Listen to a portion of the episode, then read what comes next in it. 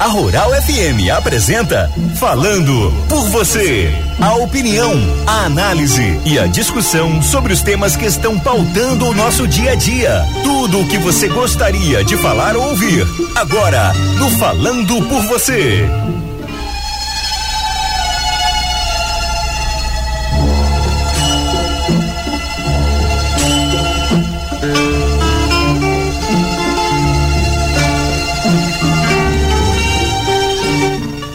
Bom dia a todos os amigos e amigas, ouvintes da Rural 102.7 FM.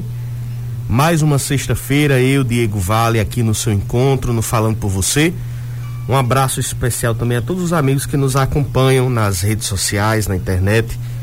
Esse nosso programa semanal que também se transformou em um podcast está disponível para todos vocês na internet. Cássia Ela certa vez cantou a música, né?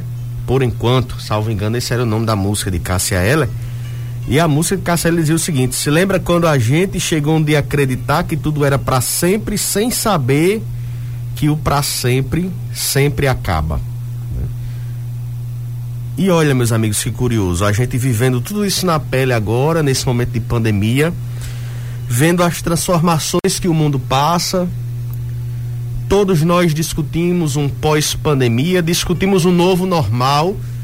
Vocês certamente já ouviram muito isso, novo normal. Um momento novo pós-pandemia que vai voltar uma normalidade, mas uma normalidade diferente do que a gente era acostumado. Nós aprendemos algumas coisas, algumas técnicas que a gente certamente não vai mais largá-las o mundo ficou diferente para todos nós. Então, nós achávamos que aprendíamos uma técnica, aquela técnica era para sempre e não é mais. Ora, meus amigos, a cada ano que passa, a nossa capacidade de gerar informações vem aumentando com as diversas tecnologias. A gente tem produzido muito conteúdo. As redes sociais são uma prova disso. Então nós estamos aí diante de um novo normal. E algumas coisas que a gente não era habituado vai ser muito presente em nossas vidas. Saiu uma pesquisa essa semana, até o G1 divulgou, que 95% dos executivos veem o trabalho híbrido como algo permanente. O trabalho híbrido, ou seja, aquele que se divide um rodízio entre o trabalhar presencialmente na empresa e trabalhar de forma remota, que a gente chama muito de home office, trabalhar de casa. Esse trabalho híbrido, 95% dos entrevistados da pesquisa do Instituto Robert Half mostraram que 95% dos executivos entrevistados mostram que o trabalho híbrido passa a ser parte permanente do cenário dos empregos. Então, as pessoas que estão ingressando no mercado de trabalho, as pessoas que vão ingressar no mercado de trabalho, elas devem estar preparadas para isso. Principalmente, meus amigos e amigas, quem trabalha com serviços, quem não trabalha com a indústria nem com a agricultura, mas quem trabalha nos serviços, deve estar diretamente atento para isso nesse momento houve um significativo crescimento na quantidade de empresas que estão oferecendo opções de trabalho remoto. Isso em comparação com o período anterior à Covid-19. A pesquisa mostra que de abril a dezembro de 2020, 80% das vagas trabalhadas por várias empresas multinacionais foram para posições de trabalho de 75 a 100% remotas as empresas criaram novos cargos em sua estrutura organizacional para pessoas que tenham condições e habilidades para trabalhar de forma remota, para trabalhar de casa, para trabalhar à distância. E essa tendência, a pesquisa mostra, deve permanecer pelos próximos seis meses. Em 2019, antes da pandemia, apenas 5% das empresas tinham essas características. Essa pesquisa que eu trago aqui para vocês foi realizada com 1.500 executivos no mês de novembro passado, na Alemanha, Bélgica, Brasil, França e Reino Unido. E aí, é, quando se fala entre os benefícios dessas equipes que trabalham de forma híbrida, cita-se sempre a questão do melhor equilíbrio entre a vida pessoal e profissional desses trabalhadores e trabalhadoras. A redução também de custos do escritório, por exemplo.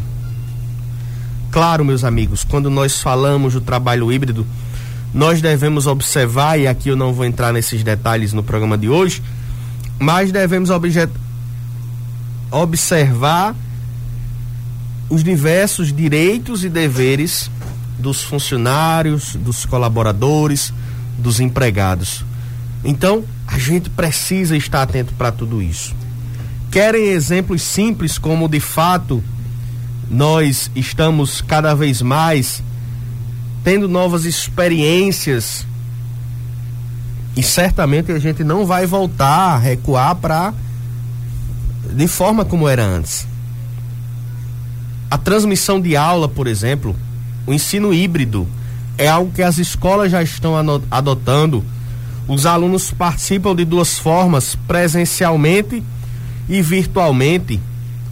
A aula fica gravada para o aluno se o aluno está em isolamento domiciliar, porque está, por exemplo, doente de algo e não pode ir à escola.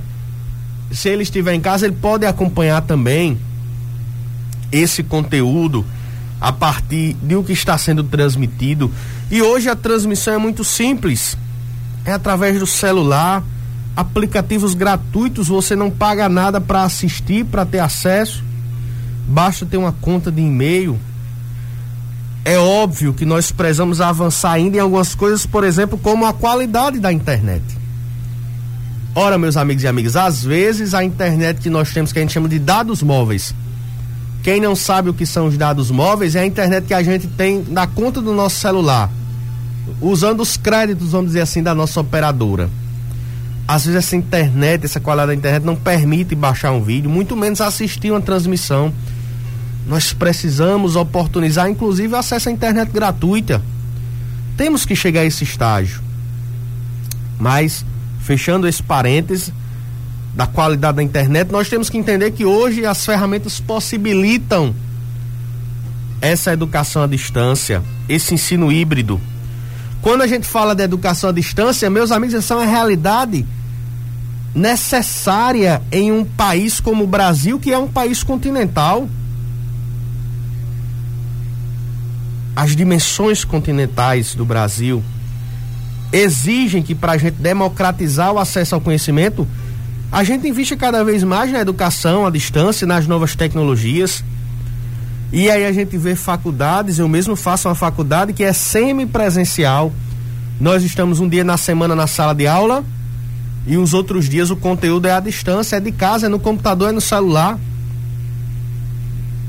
As escolas estão adotando nesse momento agora o ensino híbrido, que parte dos alunos vão para a sala de aula, parte acompanha de casa para garantir o distanciamento social. Tá aí um exemplo. Querem outro exemplo?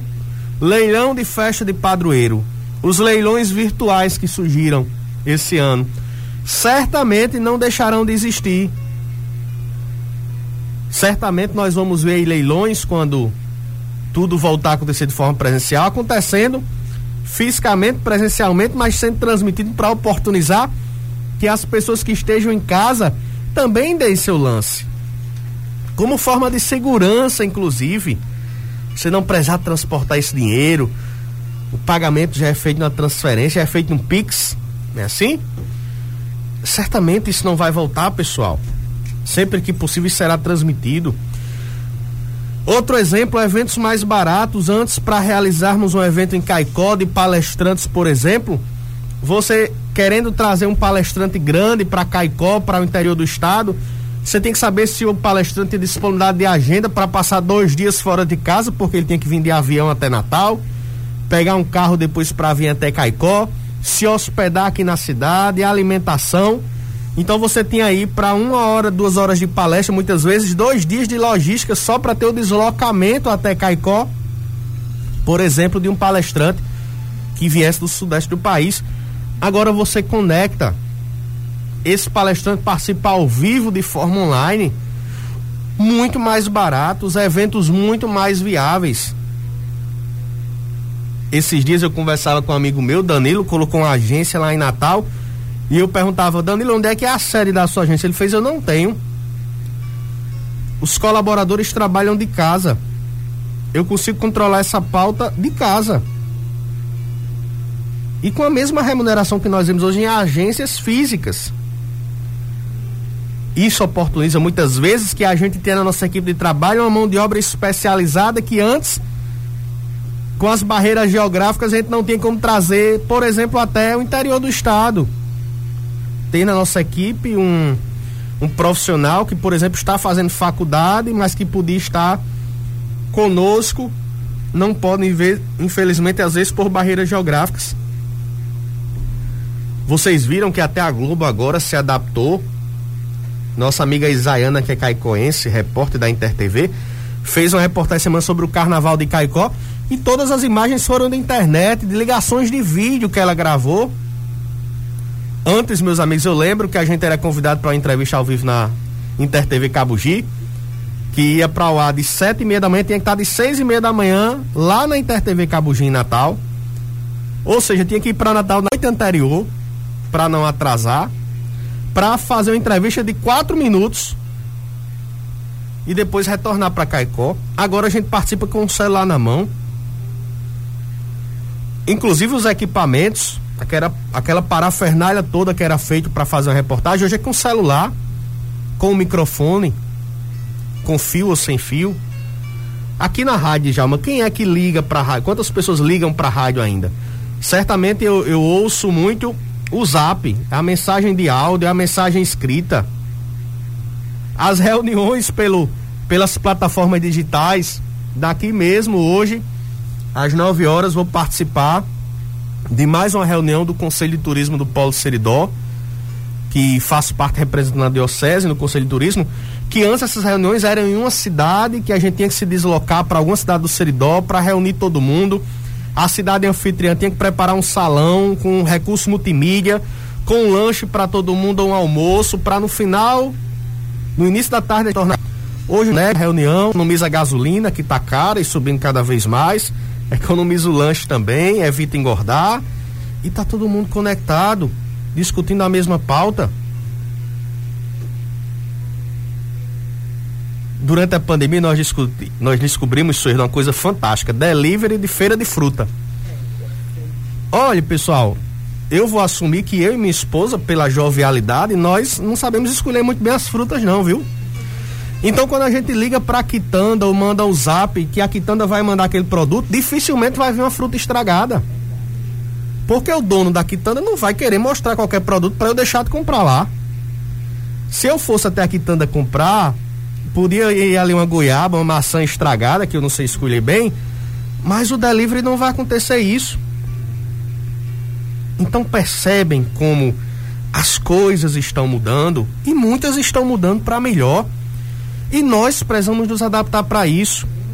Meu amigo Fred Alecrim, ele tem uma palestra chamada Mudança ou Muda ou Dança. E é mais ou menos por esse caminho. Nós precisamos entender que esse mundo híbrido já é uma realidade. E nós precisamos nos habituar, nos conectar a tudo isso. Das funções mais simples, a entrega de uma feira em casa, por exemplo, até um grande executivo de uma empresa. Meus amigos e amigas, o mundo é esse. Como diz Fred, mais uma vez, mudança, ou muda ou dança, e nós prezamos seguir esse ritmo para ir nos reerguendo cada vez mais. Muito obrigado a todos pela audiência. É uma alegria sempre estar aqui com vocês a cada semana. E continuem na programação da Rural 102.7 FM também nos acompanhando pelo podcast nas redes sociais. Um forte abraço a todos.